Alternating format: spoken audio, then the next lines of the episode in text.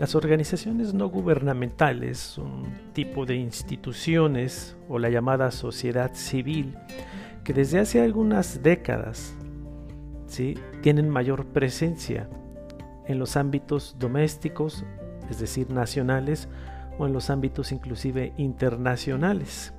¿sí? Hoy en día, con el nuevo paradigma en seguridad que se está fomentando, un paradigma preventivo, intenta superar al paradigma reactivo punitivo en el sentido en que la sociedad civil prescinda de esta concepción estatocéntrica donde el Estado es la el único involucrado en orquestar y organizar la seguridad en todo tipo de aspecto de la vida cotidiana. Es decir, los ciudadanos, las ciudadanas se tienen que involucrar más en la seguridad. Las ONGs o las organizaciones no gubernamentales hoy en día juegan un papel muy importante en orquestar la seguridad en todo ámbito, en lo local, en lo, nacional y en lo internacional también, porque hay ONGs que tienen presencia local, que trabajan en pos del desarrollo social, de la seguridad humana, otro concepto nuevo, trabajan, en pos de, del desarrollo humano, de la protección y defensa de los derechos humanos, de la equidad de género, de la salud sexual, de los derechos de los pueblos originarios, del medio ambiente, etcétera, etcétera. Hay muchos temas sociales que inspiran a las ONG. ¿De qué manera se involucran las ONG en la seguridad internacional? Bien, pues son sociedad civil, son ciudadanos organizados que mediante la presión mediática y política, los cabildeos y demás, se involucran en las estrategias de seguridad de los estados en sus, en sus tres órdenes, sea municipal, estatal o federal. En ese sentido, representan un gran papel, una función muy importante en la sociedad contemporánea de hoy en día, las llamadas organizaciones no gubernamentales. De ello, pues hay muchos ejemplos. ¿En qué podrá elaborar? ¿Cuál será la competencia o ámbito de acción de un criminólogo, criminóloga en este tipo de organizaciones? Es mucha, porque bien sabemos que el criminólogo labora dentro de todas sus competencias que, desarrolla, labora en pos de la prevención. Las organizaciones no gubernamentales están a favor del desarrollo social, por ende la prevención viene en consecuencia. Ahí es donde tiene gran cabida. Pero nos van a hablar un poco más de las ONG. ¿Qué son las ONGs? ¿Cuáles son sus antecedentes? ¿De qué manera se conforman? ¿Cuáles son como los principios o los marcos axiológicos que las inspiran?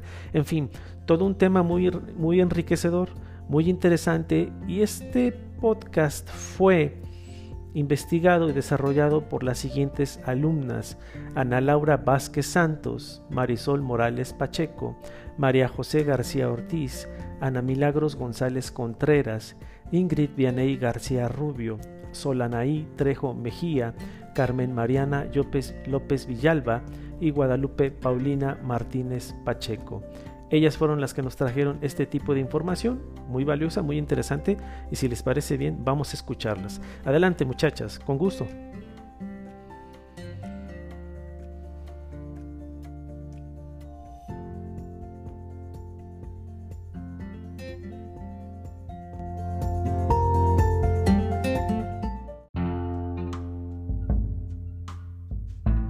Las organizaciones no gubernamentales.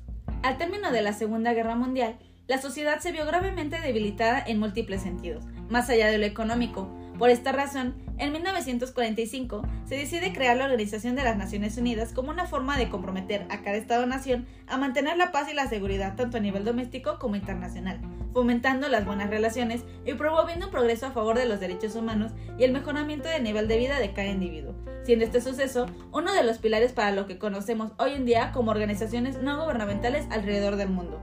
Frente al complejo contexto que vive nuestro país, la promoción y protección de los derechos humanos se ha convertido en un tema fundamental para garantizar la seguridad y el bienestar de los individuos. Las organizaciones no gubernamentales orientadas a la defensa de los derechos humanos desempeñan un papel crucial.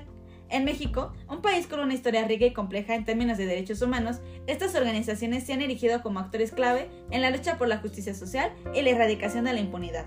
A lo largo de las últimas décadas, nuestro país ha enfrentado diversos desafíos en materia de seguridad y derechos humanos. Problemas como la violencia, la corrupción y la impunidad han afectado profundamente a la sociedad, generando un ambiente de vulnerabilidad para muchos individuos y comunidades. En este contexto, las ONG se han convertido en una organización valiente y comprometida que busca dar voz a aquellos que han sido silenciados y lucha por la justicia y la igualdad. Con la reducción del papel de los Estados-nación a nivel internacional, se favoreció un aumento en la participación de organizaciones no gubernamentales, las cuales se visibilizaron a nivel internacional cuando fueron incluidas en el artículo 71 de la Carta de las Naciones Unidas. La actividad internacional de las ONG se vigorizó durante la década de 1970, cuando aumentó dramáticamente el número de los actores y los nexos recíprocos entre los mismos emergió una red de derechos humanos. La Carta de las Naciones Unidas fue el primer documento en mencionar a las ONG con una limitación, en la cual las ONG eran restringidas al carácter internacional, pero es bien sabido actualmente que sin importar su diversidad o clasificación, las ONG son organizaciones sociales dinámicas, críticas y creativas que con su accionar aportan soluciones reales a necesidades de todo orden en la sociedad. Desarrollan alianzas regionales, nacionales e internacionales para cumplir su misión y van generando un tejido humano y social integral e integrador, que trasciende fronteras e incide en todos los ámbitos de la sociedad. En otras palabras, las ONG se encargan de alzar la voz y también de generar una protección, promoción y defensa de los derechos sociales desamparados ante el Estado. Busca concientizar sobre problemas sociales, impulsar proyectos, pero sobre todo empoderar a la ciudadanía con respecto al conocimiento de sus derechos y la protección de estos mismos.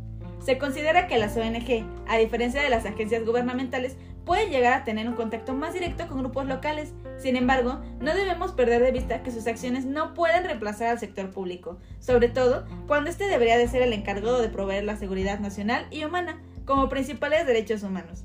Se suele pensar que las ONG surgen a partir de la necesidad de presionar a los estados y que su surgimiento es consecuencia de las constituciones liberales y expresión de los denominados derechos de segunda generación, contenidos en tales cuerpos normativos, que se manifiestan a través de la sociedad civil, es decir, de grupos de individuos que se organizan de forma independiente al gobierno. Pero, ¿en qué momento se hacen presentes las ONG? Como menciona Jacqueline Garza, cuando los estados se niegan a reconocer que están violentando derechos humanos y que piensan a dificultar el diálogo entre los actores, es cuando las organizaciones no gubernamentales entran para expresar su preocupación. Debemos clasificar las ONG en cuatro categorías aquellas que se orientan a la protección de los derechos humanos, ámbito geográfico, mandatos específicos y por el origen de sus miembros y su estructura orgánica. La grandeza de temas hacia los cuales se puede orientar las ONG sesga la capacidad de estas, para velar por el respeto hacia todos los derechos humanos debido a su gran variedad, por ejemplo, derechos civiles, políticos, económicos, sociales y culturales, lo anterior demanda que cada ONG internacional se centre únicamente en un tema para mayor especialización y atención. Por ejemplo, Amnistía Internacional, que, aunque busca prevenir y exigir justicia para aquellos cuyos derechos han sido violentados, se centra especialmente en el respeto a los derechos civiles y políticos en el sistema internacional. Una de las ONG con mayor reconocimiento es Human Rights Watch, quienes protegen los derechos humanos de las personas alrededor del mundo. Asimismo, investigan y exponen violaciones a los derechos humanos con el fin de que los abusadores rindan cuentas, al igual que los gobiernos o personas con poder para poner fin a las prácticas abusivas y promover el respeto a las leyes internacionales de derechos humanos.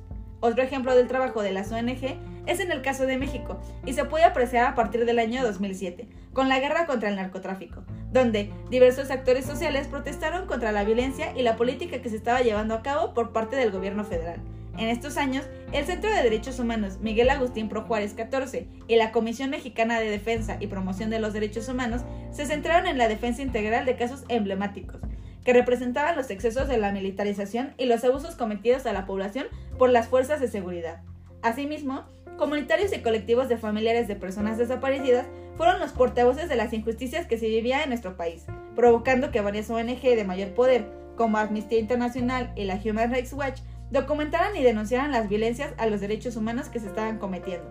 También, a través de las ONG, se realizaron intervenciones a trabajos de campo que contribuyeron al monitoreo y documentación de casos de violencia relacionada con el narcotráfico, lo que ayudó a llamar la atención sobre la necesidad de estrategias integrales y respetuosas de los derechos humanos para enfrentar el problema y por lo tanto las ONG involucradas se enfocaron en la promoción de políticas de prevención del delito y reinserción social como alternativas a las estrategias puramente militarizadas en la guerra contra el narcotráfico.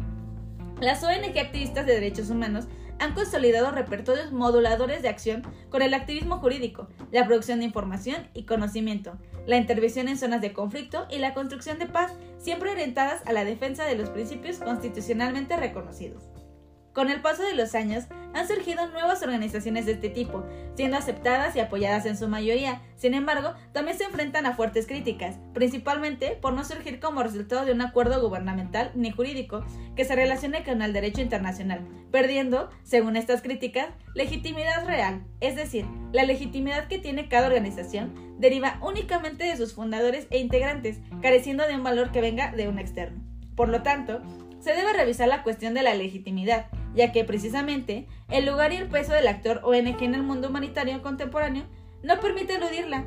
Se debe aceptar el debate y reconocer con premisa que el hecho de que una ONG no tenga legitimidad de un proceso político no significa que carezca de ella. Otra dificultad que mayor relación tiene con respecto a las organizaciones no gubernamentales para poder concretar sus acciones son dificultades económicas, haciendo referencia a López, ya que no disponen de recursos económicos suficientes para mantener a sus equipos de trabajo. A pesar de no contar con recursos económicos, disponen de otros recursos para poder alcanzar sus objetivos, como lo son los recursos humanos. En definitiva, la presencia que han tenido las organizaciones no gubernamentales ha generado un gran impacto que ha marcado un antes y un después en nuestra sociedad actual. Hay que dejar claro que las organizaciones no gubernamentales no tienen que ser un antagonismo en el papel que juegan actualmente como actor internacional, pues las ONG tienen una vocación de voluntad que deriva de un fin común, es decir, en la colectividad, lo que resulta novedoso, ya que son independientes al Estado, y su naturaleza permite la formación de asociados que simpatizan con las actividades de estas organizaciones y que, junto al Estado, pueden generar cambios radicales en las necesidades de seguridad y derechos humanos.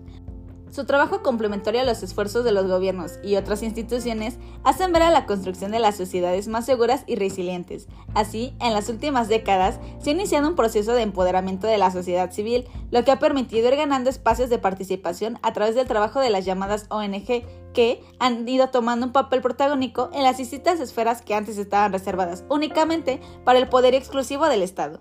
En el mismo contexto, las ONG representan un papel vital respecto a la seguridad, ya que el Estado en sí mismo, desde una perspectiva centralizada, no puede garantizar la seguridad y protección de todos los derechos humanos de los individuos. Por tal motivo, se ha convertido en actores clave para defender la dignidad humana, luchar contra la injusticia e impulsar el cambio social.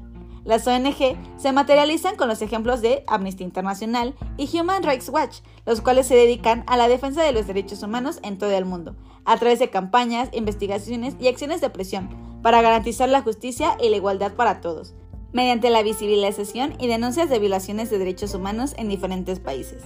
Finalmente, las organizaciones no gubernamentales son indispensables debido a su carácter de cooperación y unión entre la sociedad civil, el Estado y propiamente las ONG, este trabajo en conjunto de los actores representa un avance en materia social y de seguridad, que han generado gran impacto en cuanto al respeto a los derechos humanos y la visibilización de problemáticas a nivel local e internacional. Muchas gracias, esto fue Criminografías. Hasta la próxima.